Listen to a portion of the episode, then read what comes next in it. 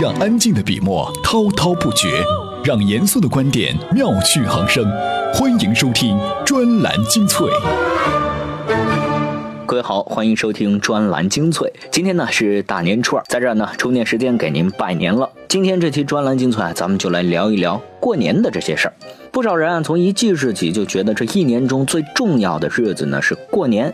这些天啊和平时可真是不一样，可以穿新衣服、新鞋子，可以收到长辈给的压岁钱，和小伙伴一起买烟花爆竹，一到晚上就出来放，甚至啊还能就只是吃吃聊聊，傻疯傻玩半个月。不过，就这么一个华夏民族最重要的节日，似乎也在逐渐失去它原本的味道了。但大家还不能怪如今这年味不浓。按照一些人的说法，这春节就是一块浓汤宝。以前的三百六十五天，它只需化一锅水、一盆汤，如今锅有七十个，水更是多了太多。生活好了，过年能吃的，平时也吃上了。这么些年，他春风化雨，浇灌着剧烈现代化中干涸饥渴迷茫的乡土中国，确确实实也是蛮苦蛮累蛮拼的。这么讲，还是不能归结现在过年怎么就没了原来的年味儿？这个节日又会不会随着现代化进程的演进而失去它的意义呢？接下来，我们再从几个不同的视角来探讨探讨这个话题。专栏精粹今日话题：为什么现在年味儿越来越淡了？你还要不要做家乡父老骄傲的儿子？怎么过年才有年味儿？难道那堆乱七八糟的食物在，年味儿就在？专栏精粹为独立思考的经营者服务。要想知道为什么现在年味儿越来越淡了哈，还是得先弄清楚到底什么是年味儿。话说，什么是过年的年味儿呢？一种答案是年味儿从过年传统里来，可是很多传统现在已经不太能见到了。比如唐朝宫廷过年，大家先不忙着吃喝，而是一起看看太常四卿安排的舞蹈。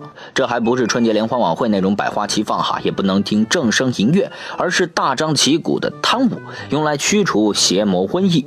皇家诸位居安思危，知道人类普遍奈何不了他们，所以尤其敬神。等驱完了鬼神，天子来了兴致，就开摆宴席了。这才是年夜饭的开始。从这个意义上讲，传统节日的本质就是祭祀。但现代的消费主义却并没有这样的文化。不过，这还不是最大的问题。我们先来听听张公子的说法。专栏文章：为什么现在年味儿越来越淡了？作者：专栏作家张家伟。所谓年味儿，就是通过各类仪式化行动获得的主观感受。比方说放假。彼此赠送青鱼并腌制，热火朝天的年夜饭准备现场啊！年夜饭集集一堂，彼此问好送压岁钱儿，大家围坐着吃瓜子儿、吃花生、看电视、拉家常。年夜饭一定要有红烧地绑和八宝饭。春节联欢晚会，大家是边看边吐槽啊！宋祖英怎么还不来啊？快要到赵本山了。大年初一呢，各店都关着门，大家彼此问好。啊，大年初二、初三彼此拜年，听鞭炮声，吃各类高热量、高脂肪、很厚润甜肥的食物，看电视台播放的各类贺岁片和肥皂剧。所谓年味儿，也就是这种种体验积累而成。而且这里面有个问题，每个人的年味儿是独一无二的，而且很守旧。比如我外婆那辈子就没有春节晚会这个习俗，而对已经不看春节晚会的这一代，这玩意儿也不是过年的必要存在部分。因为时代发展，这些仪式或多或少会流逝。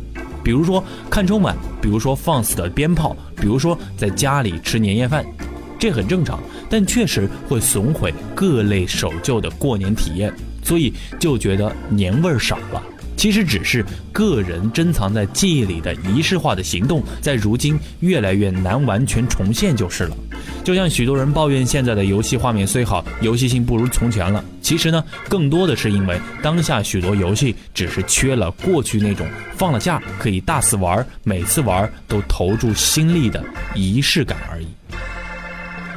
看来不是过节没了味道，而是从前珍藏在记忆里的仪式化行动，在如今越来越难完全重现了。过节背后的那些象征意义也都消亡了。消费主义把人类文明重新从象征叙事拉回到了图腾叙事。这个新的图腾就是商品。狂欢既是它的形式，也是它的内容。这是登峰造极的文明，也是越来越和人无关的文明。说起来，人本身也只是一些象征意义的拼图。这些拼图现在还真是够零散的了。不过，节日并不会因此失去意义，而是在转变成和现代社会更加协调的意义。这里依然是专栏精粹，原来的意义变淡，新的意义也在形成。不过，从关注吃穿变成更关注感情互动，这真得需要一个过程。对自由撰稿人寇岩来说，食物才能维系对一个家庭中主妇的忠诚。换句话说，妈妈的味道在，年味儿自然也就在了。专栏文章：那堆乱七八糟的食物在，年味儿就在。作者：专栏作家寇岩。如果让我总结一下我们家那位妈妈的味道，我会唱给你听。咸死个人类！我母亲最拿手的特色菜是什么？也许泡菜可以勉强算一个，但那个咸啊，一根泡豇豆足够你塞三碗饭。过后呢，还要猛灌几杯水。关于厨房的那些事儿，我唯一请教过我母亲的，也只是泡菜怎么弄才不至于把牙酸倒。作为地道的泡了几十年泡菜的主妇，虽然咸得让人发狂，但我总认为好歹也得有个什么招是他妈传给他的，才对得起我们四川世代传承的泡菜文化。可他说泡菜嘛，加水加盐泡就是了。这方面他给我的帮助远不及度娘。每年十月国庆节刚过，例行的通话中，他便会提到过年啥时候回家呢？然后又说如果你忙，呃，不回也没关系哈。补充的这句尤其让人懊恼。状态好的时候，我会比较认真的应付那个嘛，年底再说，现在还早呢。心情欠佳时，就会不耐烦的打断，同时心里恨恨的想：回回回，谁爱吃你弄的那堆乱七八糟的东西嘛？这个女人有种本事，不是一般母亲能做到的，也可以说不是一般主妇的品味能够容忍的。她擅长把各种菜切成棍的形状，土豆丝儿不叫土豆丝儿，叫土豆棍。和麦当劳、肯德基卖的蘸番茄酱的那玩意儿差不多粗，以此类推，肉棍、茄辣棍，切成棍其实也没啥关系，只要你舍得放油，把土豆棍炸成薯条也行啊。但是我妈只要看见你举着油桶，通通的往锅里倒，她的血压就急剧上升。够了，够了，哎呦喂！所以筷子粗细的、没有吸饱油的茄棍，放在嘴里嚼嚼，嗯，像个要死不活的软体动物。吃饺子是我们家的仪式，几十年没变过。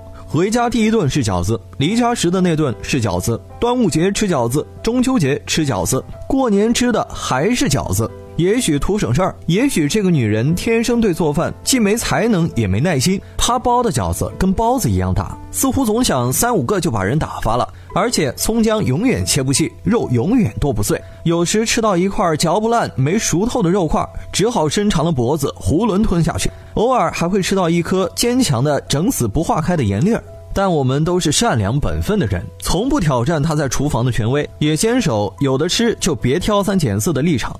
这么多年，他端出什么我们就吃什么，从不评判，至多说嘿嘿，稍微有点咸，他自己吃一口，哪里咸？不咸啊？好吧，呃，不咸。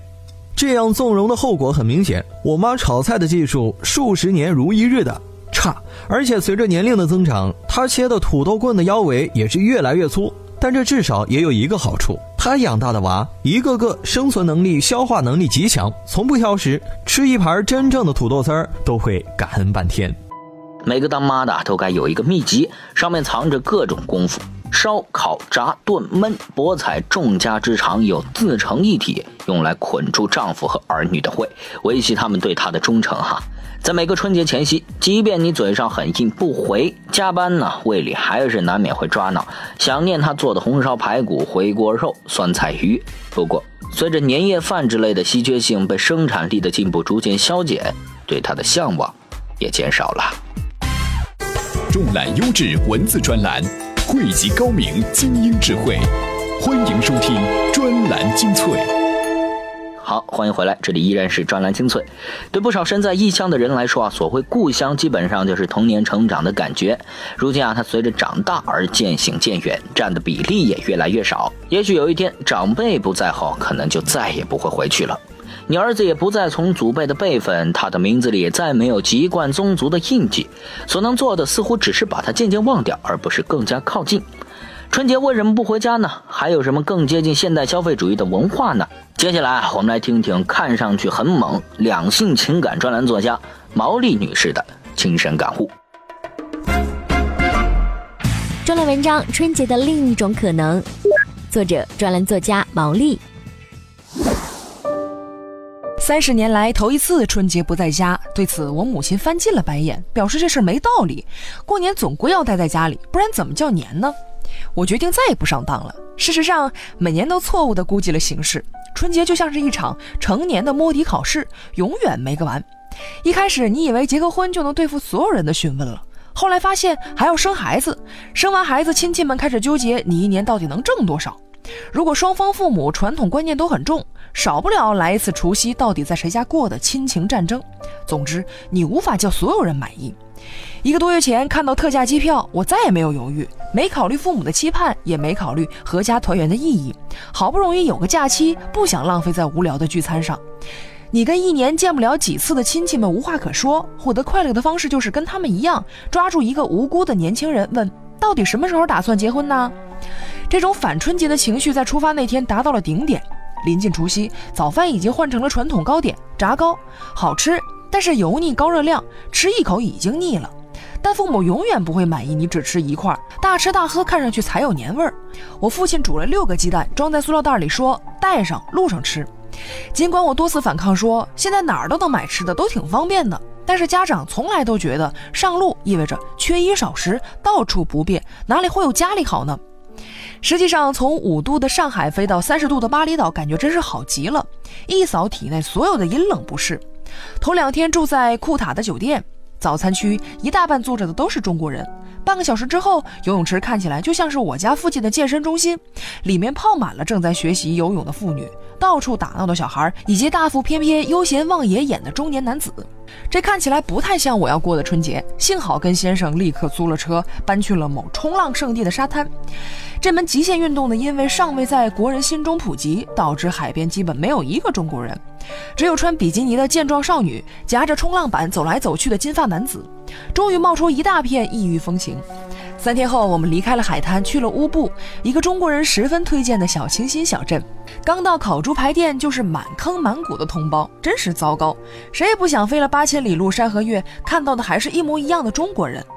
仔细看看，发现大部分都是家庭出行，几个老人加上对年轻夫妻，再加个孩子，又或者是一个大龄青年带着自己的父母，旅行依然跟尽孝相关。这个让我有点愧疚。不过，只要想起几年前在东南亚家庭游，我依然坚持那个观点：父母有父母的世界，与其勉强在一起，不如放对方一条生路。尽孝这种事情，中国人做的不是太少，而是太多。但是做再多，依然有大把父母认为你不够孝，不然为什么不通通听我的话呢？不过我的春节出行到底给了爸妈一点启示，他们也不再甘心待在家里，自己出门自驾了一把。虽然高速堵车。爬的庐山又太高太累，但是回来还是兴致勃勃的说了好几天。这一次我们互相分享旅行经验，终于不再闲聊某个亲戚怎么还不生小孩的废话了。巴厘岛上的风景估计也没有什么好稀奇的，不过是海水和稻田。但毛利女士自己说，跟传统的春节比起来，这次旅行实在是太开心了，胜过前三十年所有的过节体验。这也就是我们这一期节目中要和大家反复提到的：从关注吃穿变成更注重感情互动，得需要一个过程。只要有节过，有假放，谁不乐意呢？最大的问题是，除了春晚，也整点能增进家人感情互动的仪式吧。专栏精粹，我们接着分享今天的最后一篇文章哈。所谓年味儿，其实就是人味儿。到了这个节点上，大家有一个由头和借口，可以重新相信人愿意和人交往。大家保持着这种质朴的审美，暂时放下一切推心置腹的，容忍亲戚的寡噪、天气的寒冷、电视节目的弱智，可以让自己变成个小孩儿，在一片喧腾热闹中对他人加以问候和祝福。不管是不是真的，至少过年了，大家有个借口来这么做了。不过，在体味、人味和香味的同时，还是得留有几分的余地，这又是为什么呢？专栏文章：你还要不要做家乡父老骄傲的儿子？作者：赵燕读时报评论员陈芳。这些年，我内心对老家是有隔阂的。这儿是名副其实的癌症高发区，比癌症高发更可怕的是原因不明。每次回老家，听到的都是谁谁又得癌症的坏消息。这一次，堂哥说村子里的老房子被不知名的影视公司开发了，这倒激起了我重新打量他的兴趣。从你和这片土地发生的那些或悲或痛的故事中抽离出来，完全以一副游客的姿态来看这些老房子时，你才有心情去感受它的味道。其实，其实，好多次回老家，潜意识里我都是把自己当成他的游客。没错，是游客，而非游子。每次回老家办完必须要办的事情之后，我总是想看看这儿有没有开发什么新的景点，或者能供我消遣打发时间的地方。我发现。我与老家的心理距离与我到过的很多陌生城市没有太多区别，这种感受有时候都让我自己感到害怕。为什么自己会对家乡那么冷血呢？刚刚离开家乡到我现在居住的城市参加工作时，父母还嘱咐过我：听说谁谁谁也在那儿，有机会你可以去拜访一下，万一有什么事儿，人家也可以照应你。我对同乡渊源这样的关系很不敏感，自然不把父母的嘱咐放在心上。那些年，每年都有老乡会，我从来没有参加过。人是一定意义上的群居动物，但我很难把地缘关系作为我结群的标准之一。除了志趣相投，我似乎很难再找到混群的动力。后来，还是有一位老乡在网上给我传了一份通讯录，里面有每个人的姓名、工作单位、职位以及联系电话等等。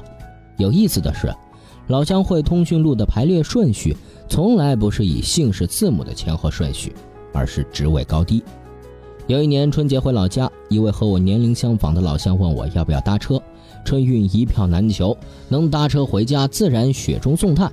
上车后才知道，这车是县里的人正好来老乡单位办事儿，老乡在某某厅工作，正巧负责的项目和县里有关。一路上我就听他们如何恭维这位年轻老乡。我所有的不适，并不是因为我自己没能混出人模狗样为家乡谋福利，而是我深深厌恶。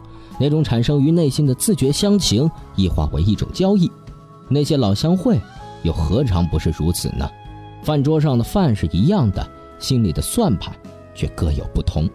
那些总想着衣锦还乡、回馈乡里的人，也未必能受到故土情结的滋养。